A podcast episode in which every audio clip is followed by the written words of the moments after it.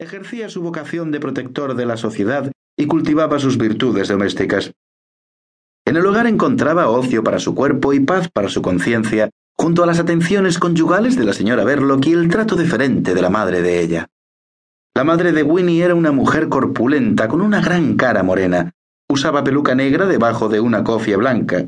Después de sus buenos años de vida matrimonial con un hotelero simplón, se mantuvo en sus años de viudez alquilando habitaciones amuebladas para caballeros en una plaza que alguna vez poseyó esplendor y que todavía estaba incluida en el distrito de Belgravia.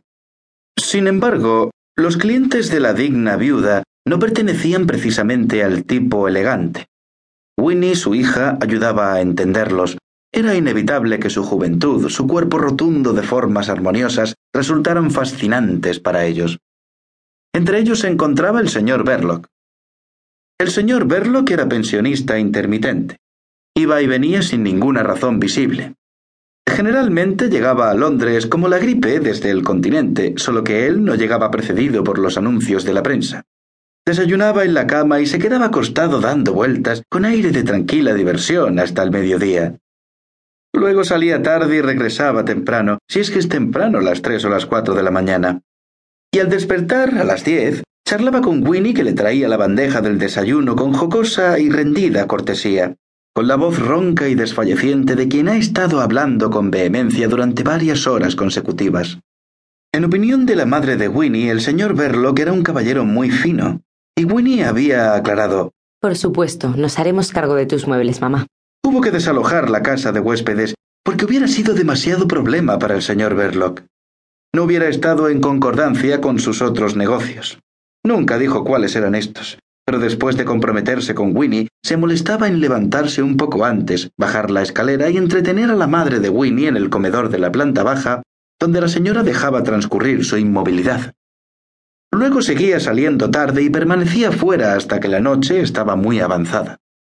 Nunca ofreció a Winnie llevarla al teatro, tal y como un caballero fino y educado habría hecho. Sus noches estaban ocupadas. En cierta medida, su trabajo era político, le dijo a Winnie una vez. También le advirtió que debía ser muy amable con sus amigos políticos. Y ella, con su directa e insondable mirada, contestó lo que sería, por supuesto. Para la madre de Winnie fue imposible descubrir nada más acerca de su actividad, pero confiaba plenamente en la poderosa naturaleza de su yerno. El futuro de su hija estaba asegurado con él, era obvio, e incluso su pobre hijo Stevie, esa terrible carga, estaba también a salvo de este mundo cruel en vista de la ternura de su hermana Winnie para con él y de la generosa y gentil disposición del señor Verloc. En el fondo de su corazón tal vez no estaba disgustada porque los Verloc no tuvieran hijos. Como esta circunstancia parecía por completo indiferente para el señor Verloc, y como Winnie encontró un objeto de casi maternal afecto en su hermano, tal vez todo eso fuera lo que el pobre Stevie necesitaba. Era difícil qué hacer con el muchacho. Delicado y hasta guapo en su fragilidad, el labio inferior le colgaba dándole un inevitable aire de estupidez. Aprendió a leer y a escribir, pero como recadero no obtuvo muchos éxitos.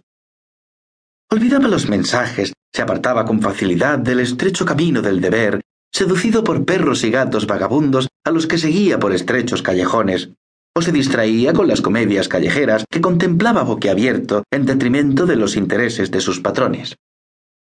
Una pregunta brusca lo hacía tartamudear hasta la sofocación.